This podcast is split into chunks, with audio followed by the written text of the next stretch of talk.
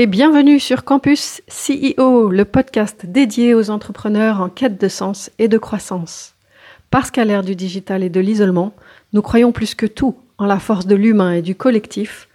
Nous nous sommes réunis à cinq Thierry Merchiol, Christelle Chazel, Gérald Rocher, Patrice Irénée et moi-même, Christelle Rigolier, pour lancer ce podcast Campus CEO. Et bienvenue dans ce nouveau numéro du podcast Campus CEO. Aujourd'hui, donc, on va faire un focus sur euh, l'un des membres euh, de fondateurs de Campus CEO, qui est Thierry Merchiol. Euh, Thierry, est-ce que tu peux nous parler un petit peu de ton parcours? Oui, alors plus le temps passe, plus c'est long hein, pour parler de mon parcours. Mais alors, en quelques mots, donc, je m'appelle Thierry Merchiol, j'ai 58 ans et je suis scientifique de formation. Voilà, parce que j'ai fait l'INSA Toulouse en génie des procédés industriels il y a maintenant bien longtemps. Après ça, je suis parti faire une, un Master of Science au Canada pendant deux ans en biochimie. Et je suis revenu en France et j'ai intégré le groupe Air Liquide, où je suis resté une douzaine d'années. J'ai commencé. En tant que quoi? J'ai commencé comme chercheur, euh, chercheur au centre de recherche à, jouer en josas dans la région euh, parisienne. Ah. Euh, là, j'y suis resté cinq ans. J'ai développé toute une partie de R&D dans, le, dans le, transfert gaz liquide, et notamment dans tout le marché des boissons au sens large, y compris l'œnologie. j'ai fait un peu de cryogénie aussi. donc, j'ai développé des procédés, des procédés qu'il fallait que, que, après les commerciaux allaient vendre sur le, sur le terrain. Et au bout de cinq ans, on m'a dit, ben, c'est super, mais maintenant, il faudrait que tu ailles sur le terrain pour voir un peu euh, ce qui s'y passe. Euh, et donc là, j'ai intégré euh, une. Je suis venu à Toulouse dans le grand, pour m'occuper du Grand Sud-Ouest en tant que chef de marché agroalimentaire, chimie et environnement. Donc là, j'étais en fait, je faisais du marketing, je faisais surtout de l'avant-vente avec les, avec les commerciaux. Donc là, j'ai appris, euh, appris ce que c'était qu'un client, j'ai vu euh, comment fonctionnaient les commerciaux d'Air Liquide.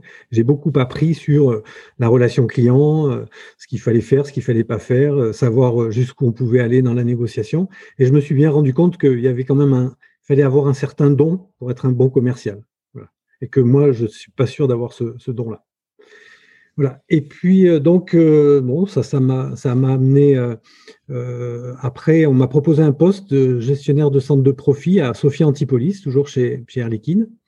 Et, et, là, je suis parti donc à, à Sophia Antipolis pour prendre, remonter un, centre de profit, donc autonome. et là, ça s'est pas super bien passé. Voilà, ça s'est pas super bien passé parce que j'avais une j'avais une équipe de commerciaux qui était excellent, vraiment très très bon, mais qui était euh, qui était pas dans l'ADN de la maison Air Liquide. Et euh, on m'a un peu fait comprendre qu'il fallait que je fasse le ménage. Or, je ne pouvais pas faire le ménage avec des gens qui étaient très très bons. ça. Alors, ils étaient bons, mais ils étaient un peu borderline, euh, comme tous les bons commerciaux. Il y avait des très bons résultats, mais parfois c'était il y avait, il y avait, il y avait d'autres problèmes plus généraux avec la concurrence, notamment, qui ont fait que ça, a été compliqué. Donc là, j'ai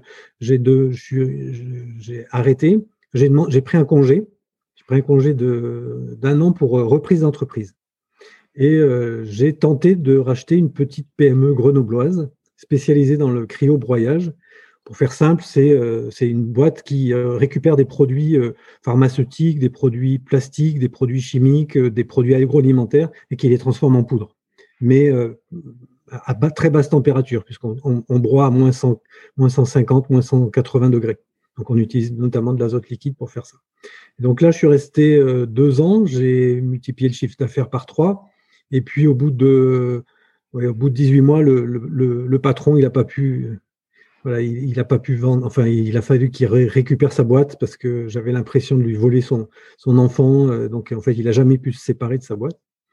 Donc du coup, euh, bah, j'ai arrêté cette expérience très intéressante, mais je suis revenu dans le groupe Air Liquide. J'ai mis fin à mon congé pour reprise d'entreprise.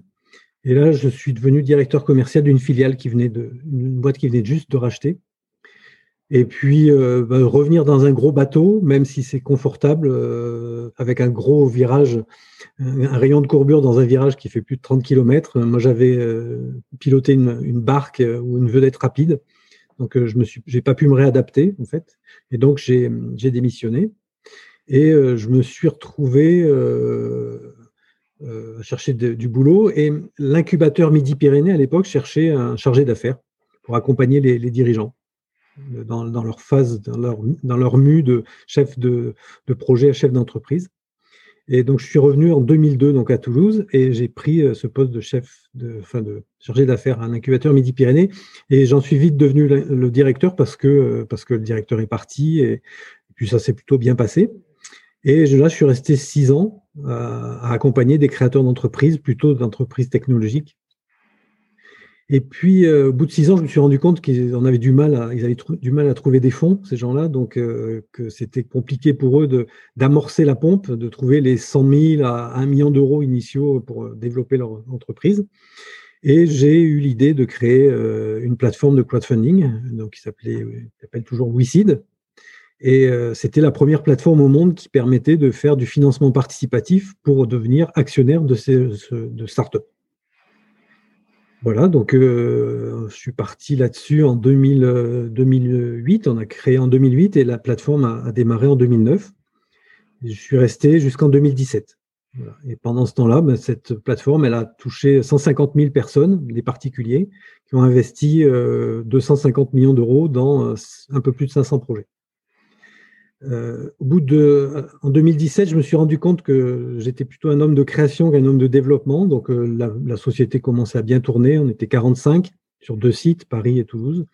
Je passais mon temps à faire du management et des allers-retours et ça me, puis j'avais plus de fun en fait. Donc, euh, j'avais toujours dit aux collaborateurs d'Obicide, le jour où vous montez pas les escaliers de, les deux marches par deux marches, vous venez me voir parce que et on en parle. Et un, matin, je suis arrivé, j'ai monté les escaliers reculons et je me suis dit bon, il est temps d'aller faire autre chose.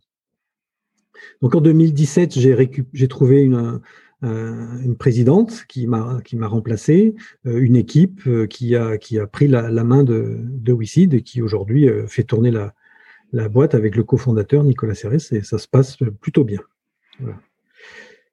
Donc on est en 2017. Pendant six mois, je je fais pas grand chose. Voilà. je cherche un peu et puis j'ai une idée de recréer notre entreprise qui s'appelait l'Argus de l'immobilier l'objectif, c'était de faire exactement ce que fait l'Argus pour l'automobile, mais pour l'immobilier. C'est-à-dire d'avoir une plateforme où on rentre les caractéristiques de son appartement ou de son bien et on a un prix, euh, un prix qui est, établi par une tierce personne, donc l'Argus de l'immobilier, et qui permet de, donner un, un caractère assez, euh, précis du prix. Euh, un tiers de confiance, en fait. Et tout ça avec les notaires de France et avec l'Argus. donc ça, a failli marcher. A failli marcher, euh, mais ça n'a pas marché parce qu'au dernier moment, je n'ai pas eu accès à la base de données, aux, deux bases de données des notaires. Euh, en fait, ce n'est pas qu'ils m'ont pas donné accès, mais ils n'ont pas, su me dire euh, oui, on donne accès ou non, on ne donne pas accès. Ils sont restés dans l'expectative et moi, ça m'a ça, ça, obligé à, arrêter le, projet. Voilà. Donc, euh, et là, on est en avril 2019. Et l'incubateur euh, cherche euh, quelqu'un pour remettre un peu de, sang entrepreneurial dans cette, maison et accompagner les porteurs de projets à lever des fonds. Je postule et je retourne finalement dans cet incubateur qui, a changé de nom, qui s'appelle Nubo depuis. Et donc, je reviens. Alors, après en avoir été le chargé d'affaires, le directeur, puis après, le porteur de projet de l'Argus de l'immobilier, puisque j'étais accompagné par l'incubateur, j'en redeviens finalement un, chargé d'affaires pour lever des fonds. Voilà, donc ça c'était en, juin 2019. Alors juste entre avril et juin, je suis parti sur le chemin de Saint-Jacques de Compostelle pour euh, m'aérer la tête. Euh, et, j'ai attaqué en juin de 2019. Voilà. Euh, qu'est-ce qui s'est passé depuis? Eh Bien, bon, j'ai au sein de Nubo, j'ai monté une société de capital risque qui s'appelle Oxide pour, euh, pour financer, toujours dans le même but de financer dès le démarrage, dans l'amorçage et le pré-amorçage, de financer les startups, alors qu'ils soient accompagnés par Nubo ou pas d'ailleurs, puisqu'on a une vocation plutôt régionale. Et depuis, donc ça a démarré il y a un an exactement, en, février 2020. Et on a investi dans 11 sociétés occitanes, euh, pour à peu près 2 200 000 euros. Euh, on a consommé la moitié des fonds alors que c'était prévu pour 5 ans, donc on va beaucoup plus vite que prévu, euh, ce qui prouve qu'il y a un vrai besoin mais ce qui va m'obliger à aller relever des fonds pour cette structure d'ici fin 2021. Et puis, euh, il y a un an, euh, j'ai rencontré Christelle, euh, et puis après Gérald, Patrice et, Christelle aussi. Et là, on a décidé de partir sur ce beau projet de Campus CEO. Et nous voilà aujourd'hui autour de cet écran pour, pour essayer de, de donner envie aux CEO de, de, de pratiquer la croissance et, et de, faire, de, de faire de leur vie un plaisir. Yes, mais merci pour cette euh, présentation. Et moi, j'ai envie de te demander par rapport à, à est-ce que euh, tu es toujours, as toujours un, certain rôle? Est-ce que tu, tu... Voilà, Alors oui, alors j'ai un rôle. Euh, d'abord, je suis l'actionnaire principal. Ok, toujours. Tu as, vendu des parts ou pas? Non, non, j'ai pas vendu mes parts, donc mm. du coup, je suis encore actionnaire principal, pas majoritaire mais principal. J'interviens dans les AG, évidemment. Euh, je suis. Alors, j'aime pas le terme éminence grise, mais quand il y a des, décisions un peu de chi à prendre ou des choses comme ça, je suis, euh, voilà, je suis consulté de façon un peu officieuse. Mais voilà, non, je le laisse vivre sa vie. Moi, depuis toujours, hein, j'ai été, je suis convaincu qu'il y a des équipes de création avec euh, des compétences, euh, des passions, euh, des, envies, de l'énergie pour créer des entreprises. Après, ces entreprises, une fois qu'elles ont passé un certain stade, elles se développent et qu'il y a des équipes de développement. Elles ne sont pas les mêmes. Voilà. Enfin, sauf exception, je trouve que c'est pas les mêmes compétences, c'est pas les mêmes, la même énergie. C'est pas. Prenons un exemple. Dans la phase de création, on embauche des jeunes commerciaux parce qu'il faut défricher, il faut prospecter, il faut, évangéliser. Une fois que ça, commence à bien prendre, que la mayonnaise prend, là, pour euh, faire du scale-up, là, il faut des vrais euh, commerciaux euh, qui sont bah, plutôt seniors, qui arrivent avec un carnet d'adresses, etc. Donc, c'est n'est pas les mêmes, c'est pas les mêmes profils. Et donc, c'est pareil pour le CEO. Enfin, en tout cas, moi, je me suis appliqué ça. Et puis aussi, il y a un, point important, c'est que je me suis appliqué le, le principe de Peter m'est tombé dessus. Hein. C'est-à-dire qu'à un moment donné, on atteint son niveau d'incompétence et moi, je l'ai atteint, je l'ai atteint à ce moment-là. Et, je me suis dit, c'est plus, je suis plus à ma place pour, pour faire que l'entreprise passe euh, une étape. Il faut vraiment trouver d'autres ressources. Et, là, c'était, c'est en termes de management, c'est ça, j'ai cru comprendre que tu, que tu ressentais ça? Oui, en, plus, si tu veux, euh, moi j'avais plein d'idées euh, pour développer, à développer au sein de, au sein de WICI des, nouvelles choses. Euh, et j'avais plutôt envie de faire ça. Or, et de façon normale, les actionnaires de, de WICI ont dit écoute, on va d'abord stabiliser la base, et puis une fois que la base sera vraiment stabilisée, effectivement, qu'on aura un peu plus de moyens, tu pourras développer tes verticales ou tes, points qui sont intéressants, mais ce n'est pas le moment de le faire. Et euh, bon, moi j'étais un peu impatient et, voilà, j'avais envie de passer à, autre chose. Et, je me suis rendu compte en faisant un test de personnalité dont on parlera sans doute, qui s'appelle euh, profil talent, que je suis plutôt un investigateur et un concepteur que un, un, exécuteur, un opérateur. Voilà. Et, ça m'est un peu tombé dessus un matin, effectivement. Euh, quand j'ai monté les escaliers à, reculons, je me suis dit pourquoi tu n'as plus envie d'y aller aujourd'hui? Et c'était plus euh, lié à cet aspect de, réalisation d'innovation que euh, bah, à, continuer à structurer une boîte. 45 personnes. En fait, il y, a eu un moment où ça a changé, WeSeed, c'est le jour où on a embauché un DRH, une DRH. Ce jour-là, ça a changé la, physionomie de la boîte. Et j'en ai parlé avec pas mal de CEO qui sont passés par là. Et ils sont à peu près tous euh, unanimes de dire que là, il y a un changement. Parce qu'on va mmh. mettre en place une hiérarchie, donc la communication va plus être la même, c'est plus du direct, euh, etc. Et donc là, là, ça devient une autre entreprise. Et ça, ça me plaît un peu moins. Vous étiez combien quand vous avez appelé la DRH On était 17. Ouais, ok. Mais bon, moi je dis que les DRH, c'est entre 15 et, 15 et 25, quoi, à peu près. Mais, mais au-delà de 25, euh, sans DRH, c'est plus jouable. En plus, mm. sur, sur deux sites, euh, ce n'était pas, jouable. Et entre les, fonctions d'entrepreneur euh, ou de, coach, de, dirigeant, tu, tu, qu'est-ce qui te fait monter les escaliers le matin par quatre? bah, alors sur les coachs des dirigeants, ce qu'il y a, c'est que ce qui me plaît, c'est d'abord de, découvrir euh, à chaque porteur de projet une nouvelle aventure entrepreneuriale. Donc là, je suis vraiment dans la partie euh, investigation. Euh, je, suis, je, les aide à concevoir aussi. Donc voilà, ça, ça, me plaît. Et puis c'est surtout de, leur faire gagner du temps. J'ai fait des erreurs, j'en ferai encore, mais en tout cas, les erreurs que j'ai faites, j'essaye de leur en parler et pour qu'ils évitent de les faire. Ils en feront d'autres, mais, mais en tout cas, c'est intéressant. Et puis, je fais maintenant de plus en plus un focus sur le, CEO lui-même, ou les, ou les deux fondateurs ou trois fondateurs, euh, parce que c'est ça qui fait la valeur de l'entreprise. Et, euh, et, que euh, moi, je l'ai découvert assez tard, par exemple sur mon profil talent, qui m'a éclairé et, et, en rétro, quand je regarde, il y a eu un fil rouge toute ma vie, mais je m'en étais pas rendu compte. Euh, et donc là, ce que j'essaie de voir avec eux aussi, c'est ça, c'est de leur faire sentir que pourquoi ils bossent bien entre, eux, parce que ben, il y en a un qui est plutôt concepteur, l'autre qui est plutôt opérateur, l'autre qui est plutôt euh, dans le contrôle, et ça, ça marche bien. Alors que si c'est trois fondateurs ou deux fondateurs qui sont exactement sur le même profil, forcément, à un moment donné, ça va pas marcher. Donc euh, voilà, tout ça, je trouve qu'il y a une vraie valeur ajoutée. Apparemment, ils la ressentent, ils sont assez contents. Donc euh, ben voilà, ça, me fait plaisir de fonctionner comme ça. Après, avoir été CEO, euh, CEO d'une boîte euh, from scratch, ça a été génial. Hein. Honnêtement, ça a été génial. un peu épuisant quand même. mais voilà, c'est une, une, des dernières aventures humaines, c'est l'entrepreneuriat. intéressant. Et tu parlais des erreurs que tu avais commises, que tu transmettais. voilà, si tu avais trois, trois messages principaux à transmettre à ceux qui nous écoutent de, ton parcours, de ce que tu as appris euh, Qu'est-ce que tu transmettrais?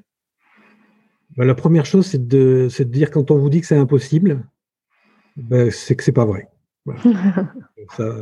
On peut le faire. Hein. C'est parce que tout le monde disait que c'était impossible qu'on a fait WICID. Quand j'ai créé WICID, euh, les avocats m'ont dit vous allez aller en tôle, euh, euh, les investisseurs m'ont dit surtout touche pas au haut de bilan, mais tu es complètement fou, les particuliers ils vont te mettre au tribunal systématiquement. Bon, ben, c'est jamais arrivé ça. Donc du coup, heureusement qu'on l'a fait et que j'ai pas écouté ces sirènes-là. Le deuxième point, c'est l'équipe et le recrutement ne pas se tromper dans les recrutements, et ça, c'est super difficile. Euh, recruter, moi, je croyais à l'Air Liquide, j'ai recruté beaucoup de commerciaux. Je, trouvais que c'était difficile de recruter des commerciaux. Vraiment, c'était difficile. Il y a plus difficile, hein, c'est recruter des développeurs informatiques. J'ai commencé par le plus difficile alors. ça, je trouve ça compliqué parce que j'arrive jamais à savoir quelles sont leurs vraies motivations derrière, qu'est-ce qui les fait vibrer, etc. Et ça, j'ai pas trouvé la, recette. Hein. Donc, euh, c'est de ne pas trop se tromper dans les recrutements parce que pour une startup, on paye, on le paye cher, vraiment, on paye cher. Et puis après, euh, dernier point, c'est de, se faire plaisir. Hein. on n'a qu'une vie, euh, elle est courte. Et, et puis, c'est aussi de dire que bah, nous, les hommes, on peut. Les femmes créatrices d'entreprise, elles disent que créer une entreprise, c'est un peu comme faire un, enfant. Eh bien, bah, comme voilà. Donc, moi, j'ai connu la, joie de la maternité finalement. Et, quand, tu, dis pas se tromper dans les recrutements, qu'est-ce que tu as, compris de, de, tes erreurs éventuelles de recrutement Je sais pas?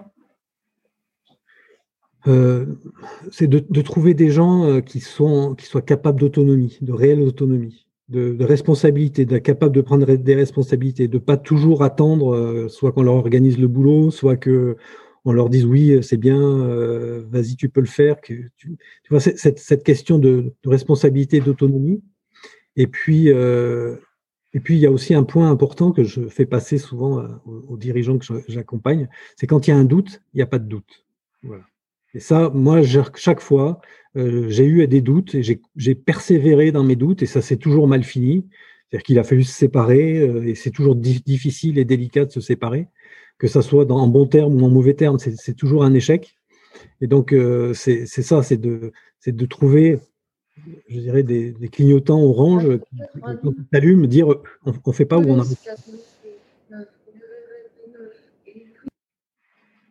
Voilà, donc c'est plutôt ça.